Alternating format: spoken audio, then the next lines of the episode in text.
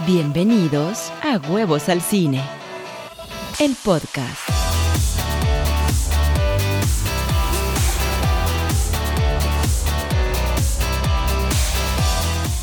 Hola, ¿cómo están? Bienvenidos al podcast de Huevos al Cine. Hoy tenemos muchos temas que platicar. Primero vamos a platicar del nuevo acuerdo que están haciendo las cadenas de cine con Universal, pero también vamos a platicar de los futuros proyectos de Deadpool 3 y El Depredador, sí, una nueva película del Depredador. También tendremos El Mandalorian, episodio 3 y 4, y también comentaremos la noticia de que el actor mexicano Tenoch Huerta va para Black Panther 2. Acompáñenme.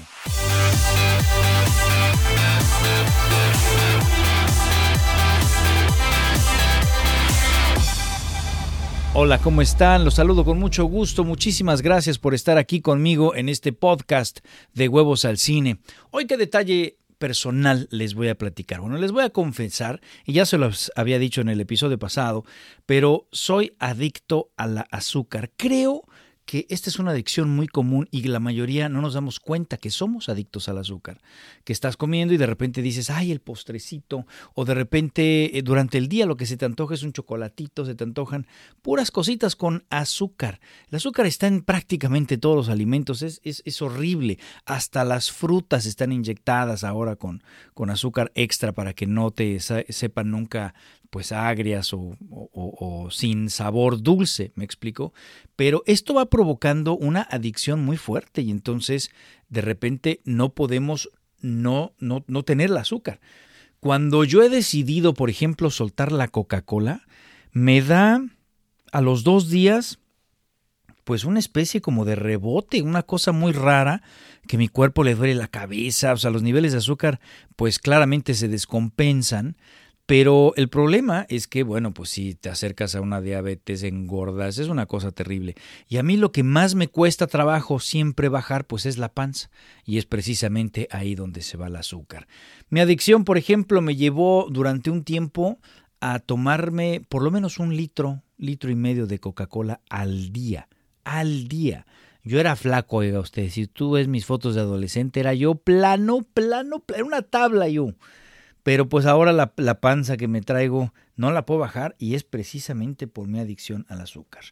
Y lo logro hacer por periodos de 3, 4 meses, hago mucho ejercicio, suelto, bajo eh, eh, mis niveles de, azúcar en la sangre, eh, bajo de peso, por supuesto, mi presión se normaliza y digo, ay, qué bien estoy, bueno, me voy a premiar, ahora sí puedo, porque no va a pasar nada, con un chocolatito. Y entonces me echo un chocolate abuelita o un emanemo, lo que sea, y empiezo a volver a necesitarla a diario. Entonces, caray, qué difícil adicción es esta de la azúcar, pero pues bueno, prefiero esta a, muchas otras tan espantosas que, que de repente puede uno tener. En fin, pues ahí está, me confesé, esa es mi adicción eh, importante a la azúcar. Les recuerdo mis redes sociales, rodolforribapalacio.com es el land page, pero también ustedes pueden ir a huevosalcine.com, mi correo personal rodolfo arroba o rodolfo arroba huevosalcine.com, también tengo ese. Si ustedes quieren ir a los cursos de maestría de cine, pues es maestriadecine.com, ¿no? Y ahí van a encontrar de todo. Pero les repito, el landing page es rodolforriopalacio.com, ahí es donde eh, van a poderse dirigir a cualquier lado. Ahí inclusive hay una parte para contacto, me puedes poner también ahí un mensaje directamente. Está el Twitter, arroba Rodolfo el Huevo, y también mi Facebook, Rodolfo Rivapalacio a la Triste. Bien, vamos a comenzar con los temas del día de hoy, que tenemos muchísimos, y vamos a comenzar con un nuevo deal que salió a ser Cinemark eh, eh, con Universal. ¿Se acuerdan hace ya unos meses que AMC, la cadena más importante de cines en el mundo, hizo un acuerdo con Universal en donde ese acuerdo tácito que les permitía a las cadenas de cine tener la película en exclusiva por tres meses antes de que las nuevas ventanas como el Premium Video On Demand o cualquier otra de estas ventanas, el DVD, etcétera, se abriera. Ellos tenían exclusiva la película por tres meses. ¿Se acuerdan de ese acuerdo tácito? Bueno, pues fue roto debido a la pandemia, a la desesperación en la que se encuentran las, las salas de cine por tener contenido Y por supuesto también fue provocado porque Universal cuando sacó Trolls directamente a um, Trolls 2, directamente a Premium Video On Demand, pues hizo tanto dinero porque la situación en ese momento se lo permitió, la gente estaba cansada, necesitaba contenido de alguna manera, y entonces cacareó el CEO de Universal, se fue a decir, no hombre, hicimos más de 100 millones de dólares.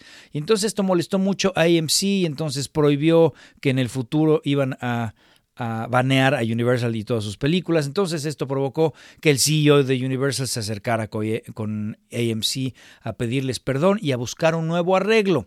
Y el arreglo, el arreglo que sacaron fue que las películas iban a estar en exclusiva ya no tres meses en los cines en AMC, sino tan solo 17 días, es decir, tres fines de semana, ¿no? Y esto, bueno, aparentemente era como un balazo al pie, era un, era un tiro de gracia, digamos, para las salas de cine, pero a cambio Universal iba a participar a AMC de los ingresos hasta en un 10% que, que, tuvieran, que adquirieran por el Premium VOD, ¿no? Premium Video On Demand.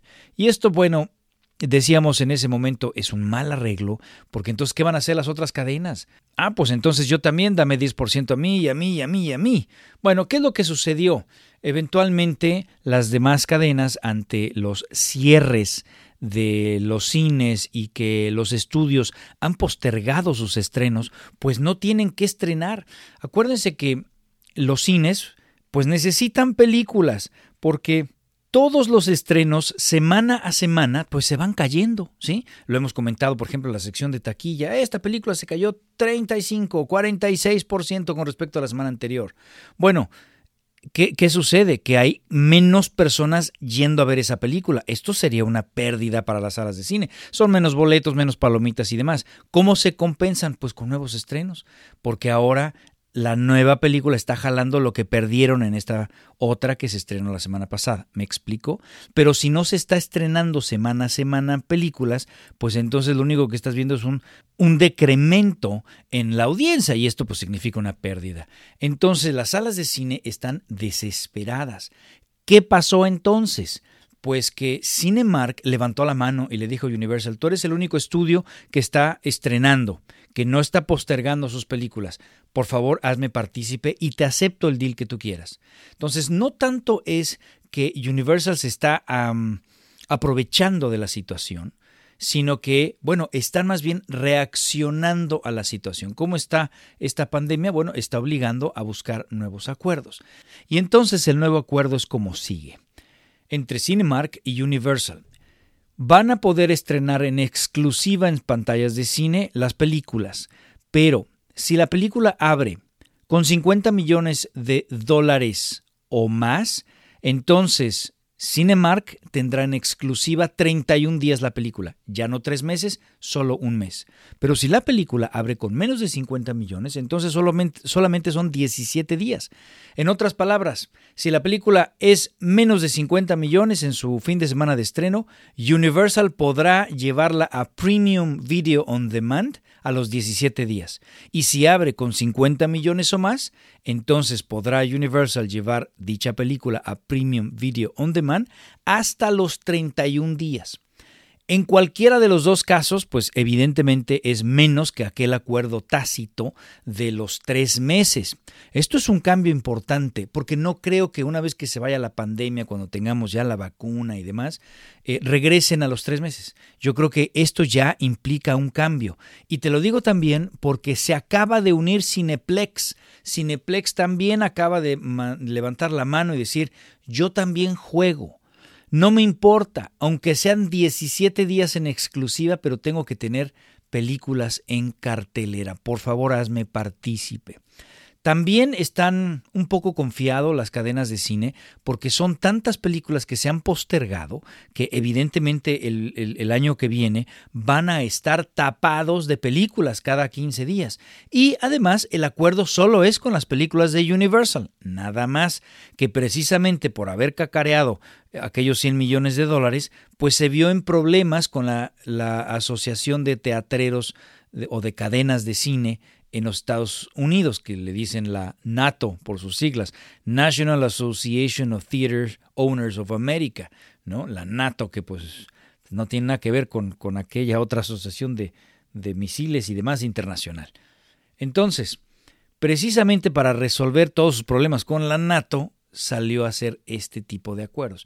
Entonces, creo que las cadenas de cine están contentas porque solo es Universal el que está dándoles ahorita contenido. A lo mejor parte del deal, aunque no fue publicado esta cláusula, pero me imagino que parte del deal es yo sí te voy a estar dando eh, películas para que no cierres, para que no cierres, porque si no, ¿cómo le vamos a hacer? ¿Me explico? Aún así, Regal, por ejemplo, cerró y dice que van a abrir hasta Navidad. Y por otro lado, eh, pues la pandemia se está descontrolando y muchos muchos estados en Estados Unidos, como California, el gobernador Gavin Newsom, pues mandó decir, no, aunque tengas tus arreglitos con Universal, no te dejo abrir. Entonces, independientemente de la cuestión del negocio del cine, muchos gobernadores están obligando a cerrar los changarros. Entonces, pues vamos a ver, en Europa se está descontrolando y también mandaron cerrar los changarros, las salas de cine. En México aparentemente no, no hay ningún problema, las cosas eh, están caminando, sí está creciendo, pero no está descontrolada según lo que dicen las autoridades, igual me equivoco ya, este, pero no hay el cierre inminente de las salas de cine y de hecho la gente está teniendo confianza de ir a las salas de cine. Este fin de semana eh, pasado, por ejemplo, este, estrenó la película de Gerard Butler, esta de Hasta el fin del mundo o, Se acaba el mundo, una cosa así, y bueno, 15 millones de pesos metió en su fin de semana de estreno. Esto está bien. El fin de semana anterior las brujas metieron 14 millones, entonces está de alguna manera repuntando. Poco a poco la gente está yendo. En Estados Unidos, por ejemplo, no. Las películas, de hecho, la que más fuerte ha estrenado en su fin de semana de estreno creo que fue Freaky, con 3.9 millones de dólares. Y de ahí no abre nada más arriba de eso. Entonces aquí no se está ganando en Estados Unidos mayor confianza para ir al cine, todo lo contrario. Pero bueno, el punto del arreglo, el, regresando a, la noticia, es que las salas de cine son las que están buscando a Universal, ¿eh? no al revés como al principio pensamos, que Universal se estaba aprovechando para, para um, hacer estos acuerdos y disminuir esta ventana de exclusividad que tenían de tres meses.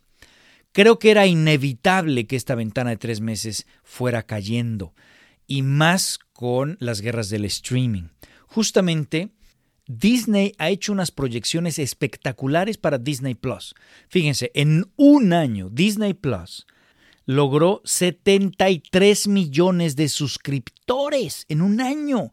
Y eso que no está en todo el mundo. O sea, en México acaba de abrir, ahora el 17 de noviembre. Pero entonces, en los pocos países que está eh, Disney Plus, sobre todo Estados Unidos, 73 millones de suscriptores. Piensen que Netflix tiene 193, pero tiene, no sé, 8 años. Y Disney en un año tiene un poquito más de una tercera parte de lo de Netflix. De hecho, la proyección de Disney es que para el 2023, inicios, tendrá los mismos suscriptores de Netflix. Imagínate eso, ¿eh? Nada. Bueno, ¿a qué proyecciones me estoy refiriendo? Fíjense bien, Netflix con 193 millones de suscriptores, el año pasado ganó 24 mil millones de dólares. Ese fue su ingreso. ¿sí? Sin embargo, su egreso, lo que gasta, fue mucho más de eso. Fueron 30 mil millones de dólares.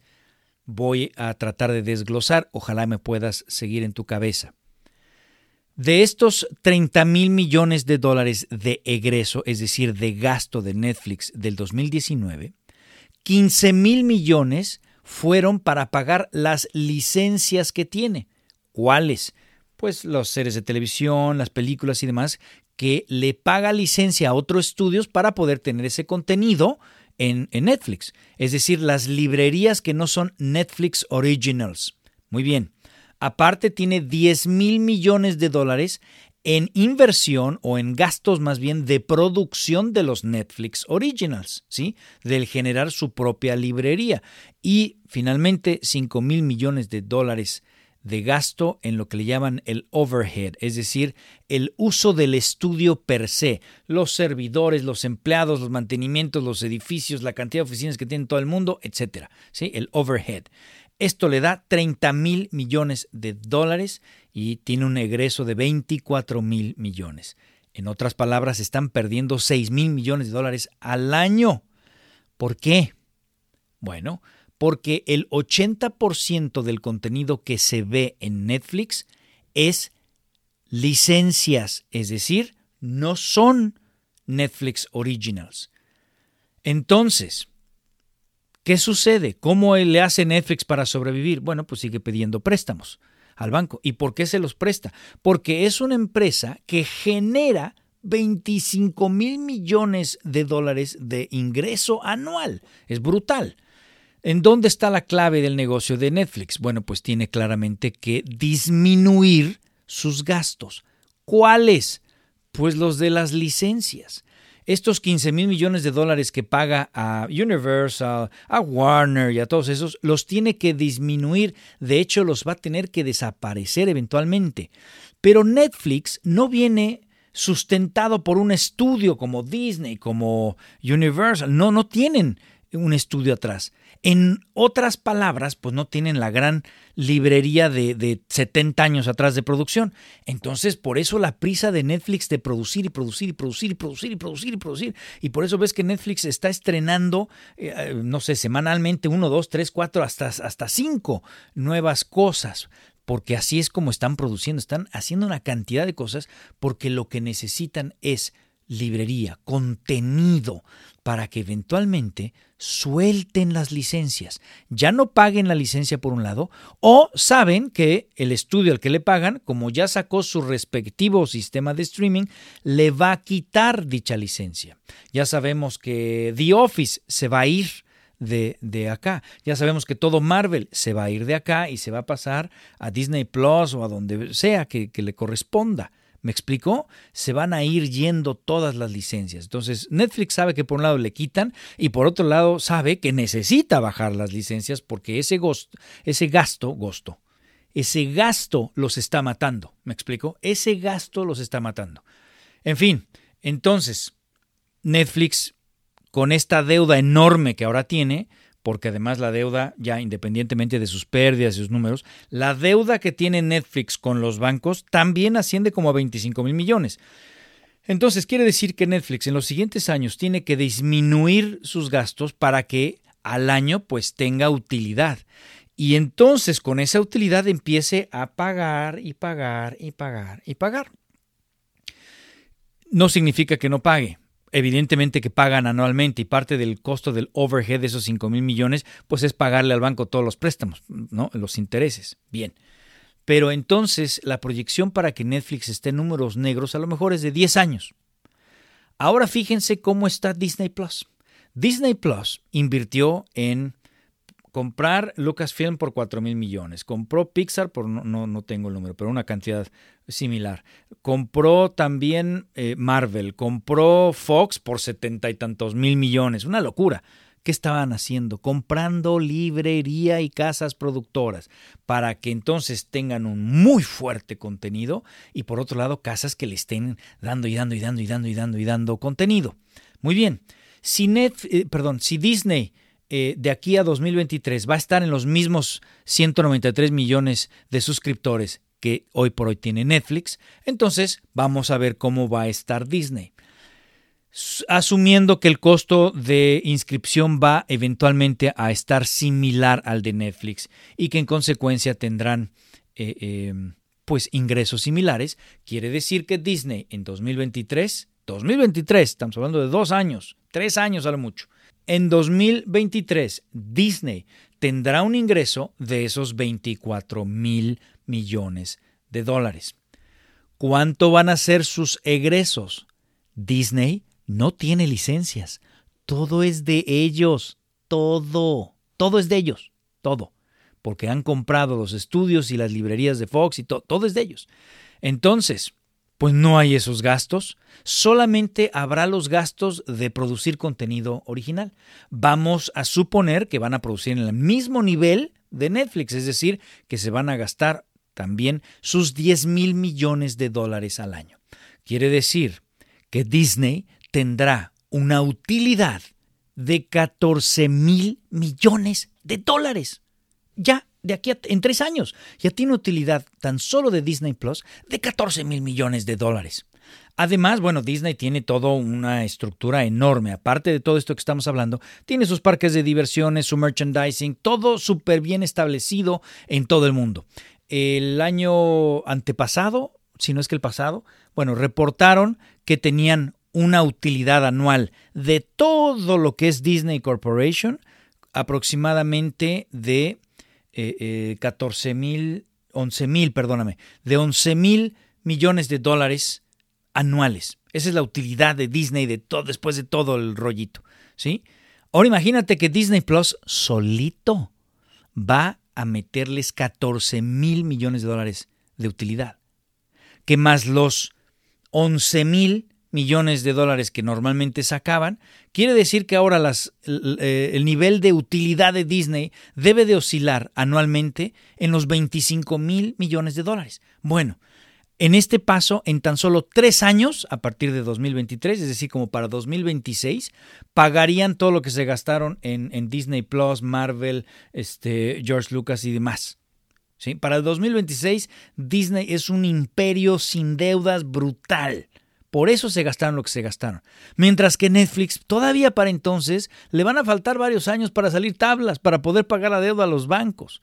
Pero eventualmente lo harán y también va a ser un, negocio muy fuerte, no tan fuerte como Disney.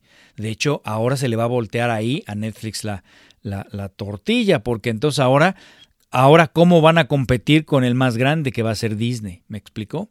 Pero bueno, eso es lo que está tratando de hacer Netflix con sus Netflix Originals, está tratando de generarse una identidad, eh, generarte a ti la sensación de que tienes que tener Netflix, porque en las guerras del streaming que todos van a jugar, pues tú vas a tener que decidir. Fíjate, hoy por hoy tenemos Disney Plus, Hulu, que bueno, puede ser parte de, Disney Plus, ¿no? Eh, tienes también CBS All Access, que en enero se convierte en Paramount Plus. Universal tiene Peacock, que debería de transformarse a Universal Plus, pero bueno, hoy por hoy es Peacock o Pavo Real. Está también Pantalla en Estados Unidos, en México está Blim. También está eh, Showtime, está Starts, HBO Max, que es eh, el, de Warner Brothers, que es un, es un gran jugador, tiene un gran contenido. Este, en fin, son los que me vienen a la cabeza, pero hay muchos más, me explico. Hay una cantidad de jugadores entonces, ¿cuántos de estos te vas a inscribir? Yo estoy inscrito a todos, por supuesto, porque tengo que ver contenido, pero, pero vaya, no puedo verlo todo. Estoy inscrito a todos y de repente me doy cuenta que en un mes de Peacock vi dos cosas, mientras que de Showtime a lo mejor me eché 10 y de Disney Plus 15, no lo sé. Y sobre todo Netflix es el que más, más se consume todavía. Pero me explico, va a haber muchísima, muchísima oferta. Entonces, es lo que está buscando Netflix. Bueno, todo esto, ¿en qué repercute a eh, el, cine? Bueno, pues tú imagínate, claramente vamos hacia un consumo en donde el 90% de lo que ves lo vas a ver en tu casa, en cualquiera de estos sistemas de streaming. Entonces, ¿para qué vas a ir al cine? Para ver eventos, para ver eh, eh, ciertas películas muy grandes que te guste ver, porque te gusta la experiencia del cine, no lo sé. Pero en consecuencia, pues ¿qué más te da si tienes tres meses la película en exclusiva? Pues no, me explico, ya con que tengas dos semanas, un mes, va a ser más que suficiente, porque si no la gente va a consumirla en streaming de alguna u otra manera. Entonces, pues bueno, vamos a ver qué sucede eh, con los cines, pero claramente la estrategia de decir solo yo la tengo ya no va a ser suficiente, porque no, la gente no va a ir, va a preferir consumir otra cosa y esperar a que la película llegue al streaming. Si de cualquier manera va a ser eso, entonces ¿qué más te da que esté un mes o, o dos semanas? Los que la van a querer ir a ver al cine la van a ver en ese periodo, punto. Y entonces lo que tienes que hacer es cambiar, cambiar, cambiar de películas y tener muchísima rotación para que entonces tu negocio medio que sobreviva. Creo que van a empezar a disminuir las salas, van a cambiar de dueños. Eh, hay otro tipo de jugadas, por ejemplo, Cinemark acaba de asociarse con Netflix y van a empezar a estrenar las películas de Netflix al mismo tiempo en cines. Ahí está. Van a salir, por ejemplo, esta, la nueva película de Crónicas de Navidad, 2, la que hizo el año pasado eh, eh, Kurt Russell, Snake Plissken. haciendo la de Santa Claus. Kurt Russell hizo Crónicas de Navidad el año pasado, o antepasado más bien, y ahora viene la segunda parte. Bueno, va a salir el mismo día, que es esta semana, ¿eh? por cierto.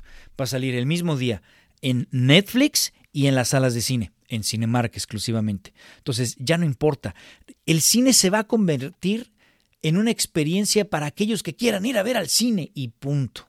En fin, ya me extendí, pero, pero vale la pena analizar cómo está cambiando nuestro mundo. O sea, claramente las guerras del streaming y, y toda esta situación está provocando que, que haya un cambio importantísimo.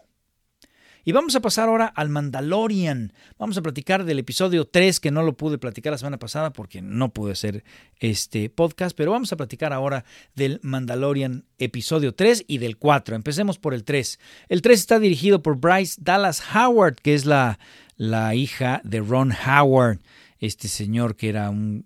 era... Eh, Quisiera pensar que sigue siendo un gran director. Hizo Backdraft, una de mis películas favoritas. Hizo Apolo 13. Es un gran director, la verdad es que sí, pero sus últimas películas han sido medio fallonas y ha sido muy criticado. Pero bueno, su hija, Bryce Dallas Howard, y que también salió en Jurassic World, eh, em, corriendo en tacones de un dinosaurio. Bueno, pues ella es una buena directora y se estrenó en El Mandalorian eh, desde la temporada pasada. Bueno, ahora hace este episodio. Y a mí lo que me gusta de mm, El Mandalorian es que pareciera que es un repaso de lo que le gusta a John Favreau del western. Estamos viendo todo tipo de historias eh, en donde tienes tú que llevar Imagínatelo como un western. Entonces tú, bandolero, tienes que llevar a esta chica a través de territorio comanche y tienes que salvarle la vida y llevarla a salvo a tal fuerte. Y así fue el episodio 2. Ahora te encomiendo que ayudes a estos otros forajidos a, a saltar el tren. Y entonces es este episodio en donde eh, llega a este planeta y, y pues lo contratan otros mandalorianos para ir a tratar de robar algo que está, un armamento que está en este tren espacial del, del imperio.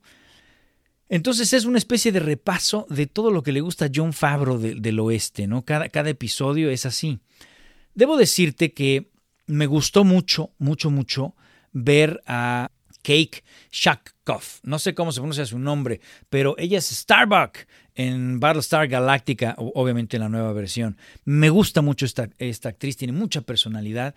Me gusta entonces que aquí amplían la mitología. Em, voy a hablar con pocos spoilers, no, no te preocupes, pero Kate Shakoff le dice al Mandalorian, a Mando, le dice, eh, cuando se quitan el casco, y el otro se como, ¿cómo ustedes sí se quitan el casco? Y, le comenta, es que tú vienes de una rama muy fanática de, de los Mandalorians. Y yo, oh, ok, entonces hay como, como en el cristianismo, que hay una serie de cultos basados en el cristianismo, y algunos son cristianos, otros son católicos, y no, sé cómo es el asunto, pero algunos creen en la Virgen, otros no, algunos creen en los santos, otros no, algunos creen eh, eh, tal cual literal la Biblia, otros lo ven como una metáfora, y todos son católicos cristianos, de alguna manera. Bueno, algo así. Entonces me gustó ese, ese toque, ¿no? me gusta.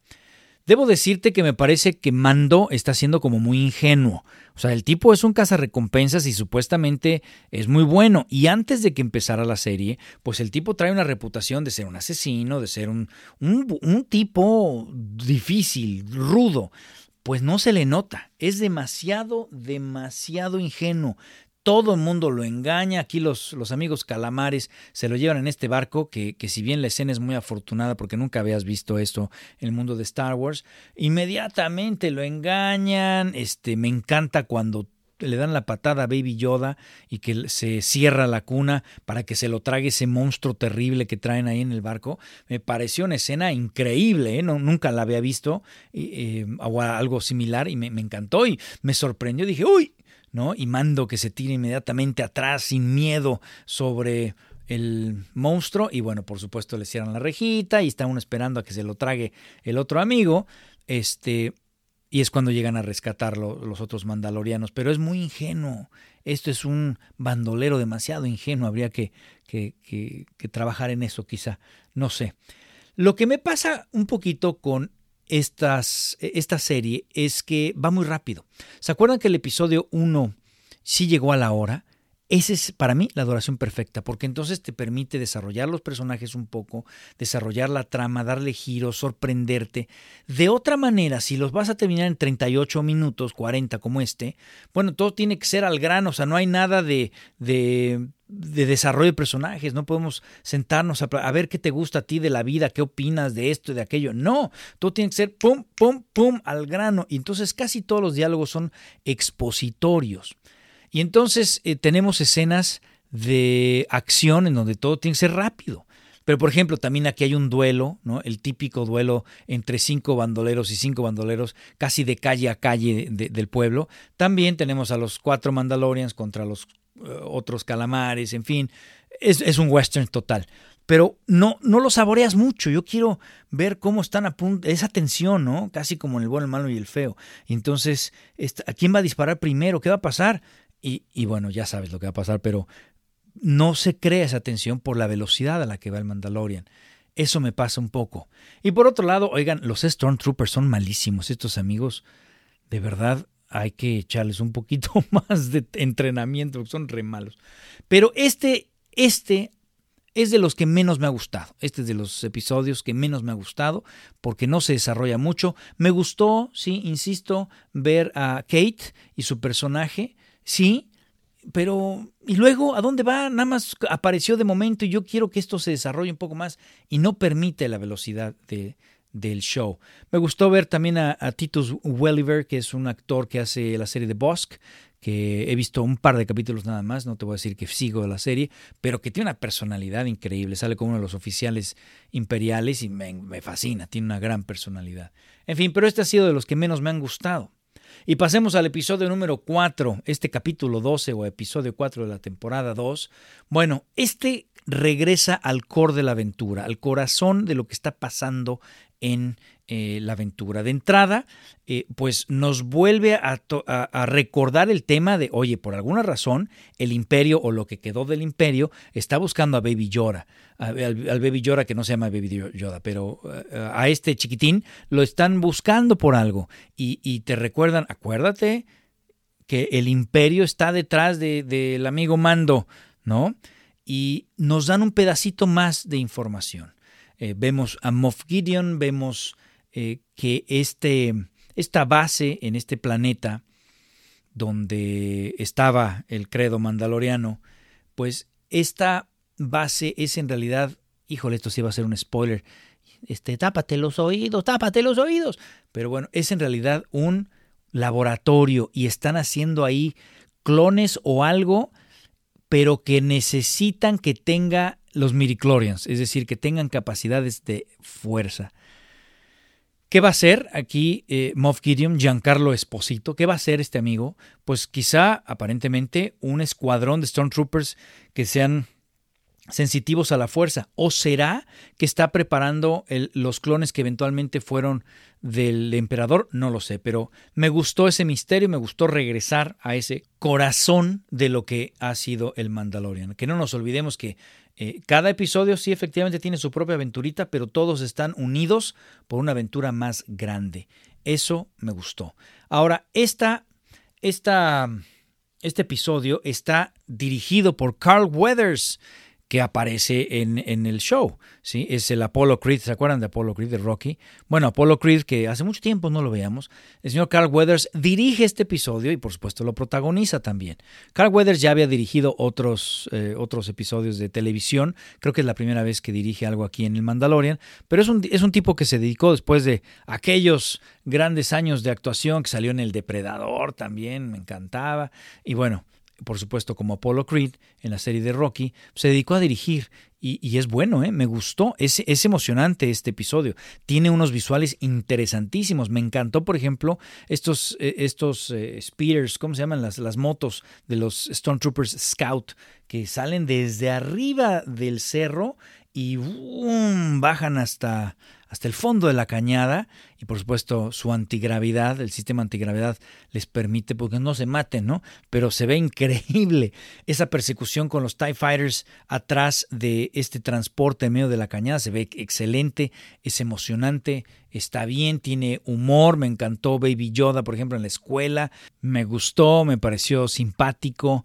hace que lo quieras más. Y eso es muy importante porque como todo está centrado alrededor de este bebé, pues hay que irlo cuidando y tú como audiencia tienes que empatizar con él. No me gustó que, que, se comiera los alfajores del otro niño, no porque se los quitara al niño, eso estuvo muy bien, sino porque parecen alfajores. Y digo, ¿really? Pues se ven como alfajores argentinos y, y pues eso como que me sacó, a lo mejor seré yo, pero no me pareció un dulce galáctico. Oiga usted. No me pareció un dulce galáctico. Pero bueno, me gustó también Gina Carano, este, con su personalidad tan apabullante que tiene este personaje. Vaya, me gustó este episodio. Por supuesto, ver a Moff Gideon, que es el, villano de la serie, pues me gusta eh, eh, y, y me recuerda que hay toda una trama importante que seguir. Este episodio me gustó más, es de los que más me han gustado. Este sí, curiosamente, se me sale un poco del western, como que este regresa a Star Wars, ¿no? Que, que a final de cuentas es un western en el espacio, pero pues este sí regresa a e, este corazón o esta esencia típica de Star Wars. Debo decir que hay dos cosas que me parecen muy inverosímiles. Uno, los Stormtroopers, Dios mío, nada más salen a que les den un balazo. Son malísimos todos los Stormtroopers, que de verdad no entrenan. No le pegan, pero a nada. Y nadie eh, eh, se preocupa por esconderse de los Stormtroopers. Cruzan, se salen por un lado, cruzan todo el espacio en el que están disparando, este, se les van acercando, de frente, de plano, sin ningún tipo de, de, de, de nada, de, de escudo, de nada, así de frente, y no le pegan nunca. Y eso sí, no les importan las que tengan armaduras.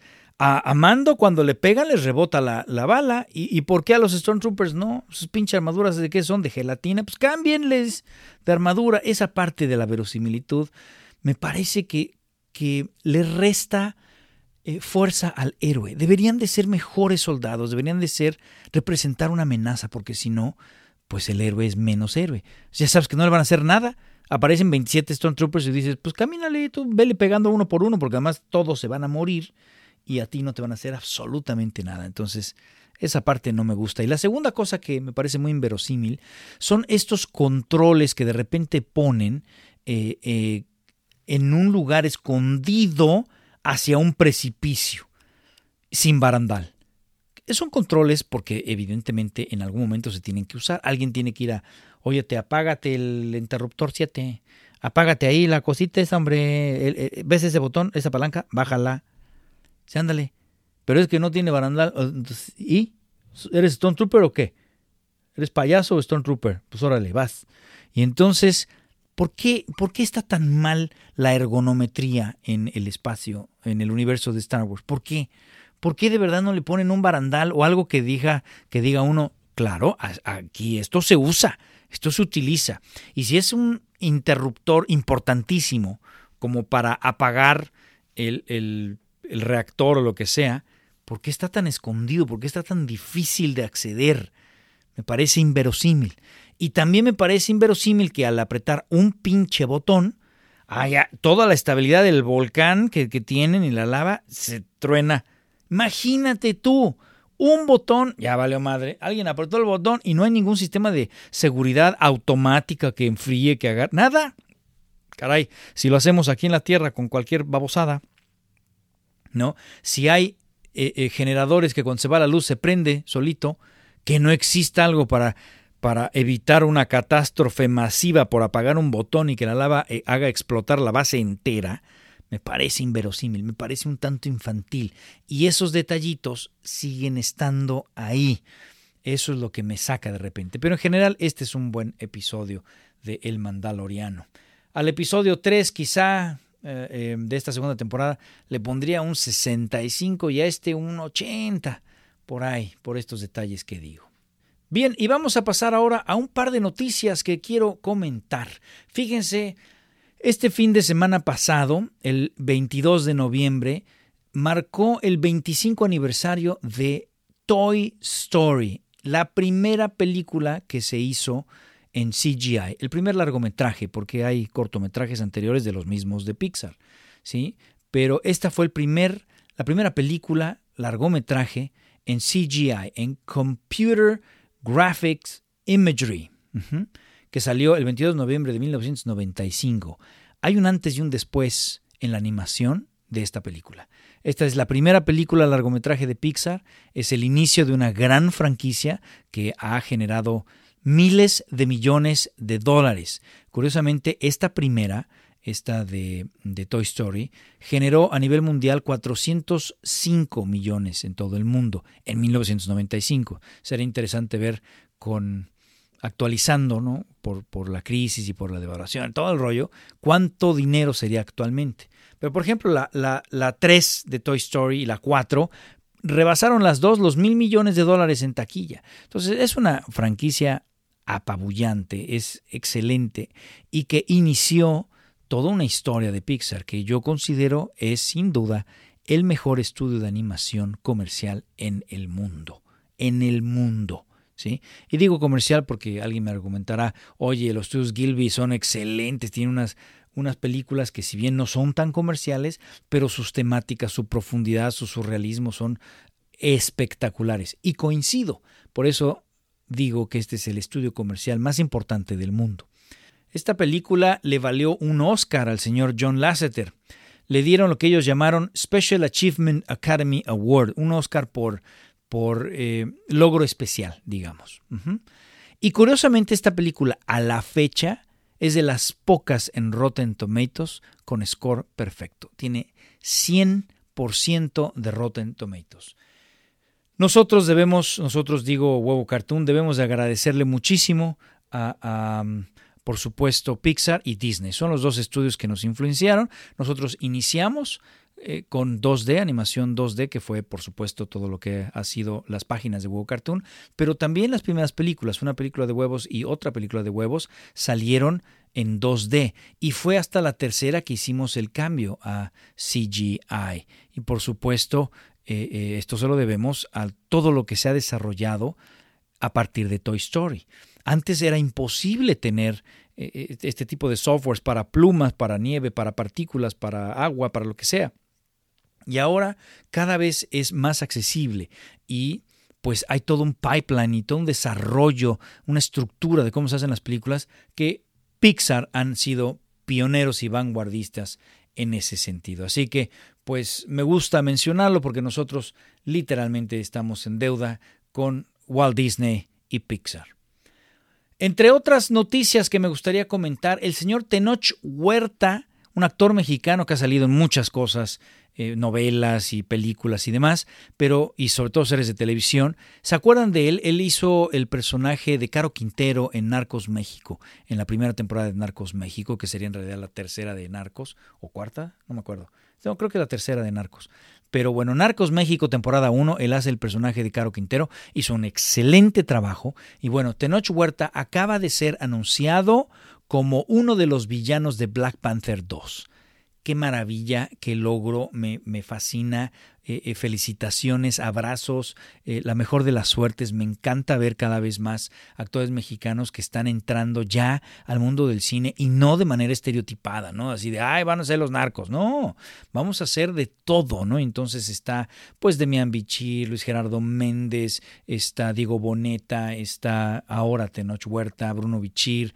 En fin, me parece excelente noticia, y, dije actores, porque también actrices, está, pues, por, supuesto, Ana Claudia Talancón, Martí Gareda, etcétera, ¿no? Pero Tenoch Huerta es el, el último en, en de repente adquirir un papel blockbuster, porque yo creo que después de este papel lo vamos a, a, ver más. Ya había hecho un par de películas en inglés y que pues medio que pasan desapercibidas, pero Black Panther 2 no va a pasar desapercibido. Y va a ser uno de los villanos de, de la película. Y lo más interesante es que filman en verano, que yo creo que para entonces ya todos tenemos la vacuna y ya el mundo volvió a una cierta normalidad. Filman en verano y por supuesto regresan los actores de, base, está Lupita Nyong'o, está Angela Bassett, está Leticia Wright, etcétera. Todos regresan. Pero esto, ¿saben qué es lo que me hace pensar? Que, bueno, el guion, pues por supuesto que no cambió mucho después de la muerte de, de eh, Chadwick Boseman no cambió mucho porque imagínate que de repente te anuncian o se te murió tu actor protagónico y pues tú decides entonces qué vas a hacer. Vas a cambiar la historia y entonces va a subir, tienes ahora que integrar que va a subir un nuevo Black Panther o no cambias nada y simplemente recasteas el, personaje. Yo decía en un blog por ahí de Huevos al Cine que lo que quería es que integraran un nuevo Black Panther en lugar de que simple y sencillamente recastearan. Pero esto, el hecho de que no detuvieron, el hecho de que el guion ya está terminado y que están ahora en preproducción, estamos a escasos meses, seis, siete meses si tú quieres, de, de que inicien el rodaje, pues habla que la preproducción está ya encaminada y en consecuencia tienes que tener un lock script, es decir, un guion al que no le vas a meter cambios porque si no nadie puede trabajar, no pueden desarrollar escenarios, no pueden desarrollar eh, lo que son vestuarios, nada, ¿sí? Necesitas un lock script y en consecuencia del anuncio de la muerte de Chadwick Boseman acá es muy poco tiempo como para que tú digas, sí, reescribí el guion. Sabemos que el señor Ryan Coogler, que es el director guionista y que fue el mismo de la primera, pues ya tenía escrito el guion, pero entonces quiere decir que no le cambió. Y al no cambiar, entonces la conclusión que puedo sacar es que simplemente van a recastear el personaje de Black Panther. Eso es lo que yo creo, que no van a integrar uh, un nuevo, sino que van a recastear. Y ahí te va otra. Yo creo que ya saben quién es y que simplemente están esperando el momento correcto para anunciarnos quién es.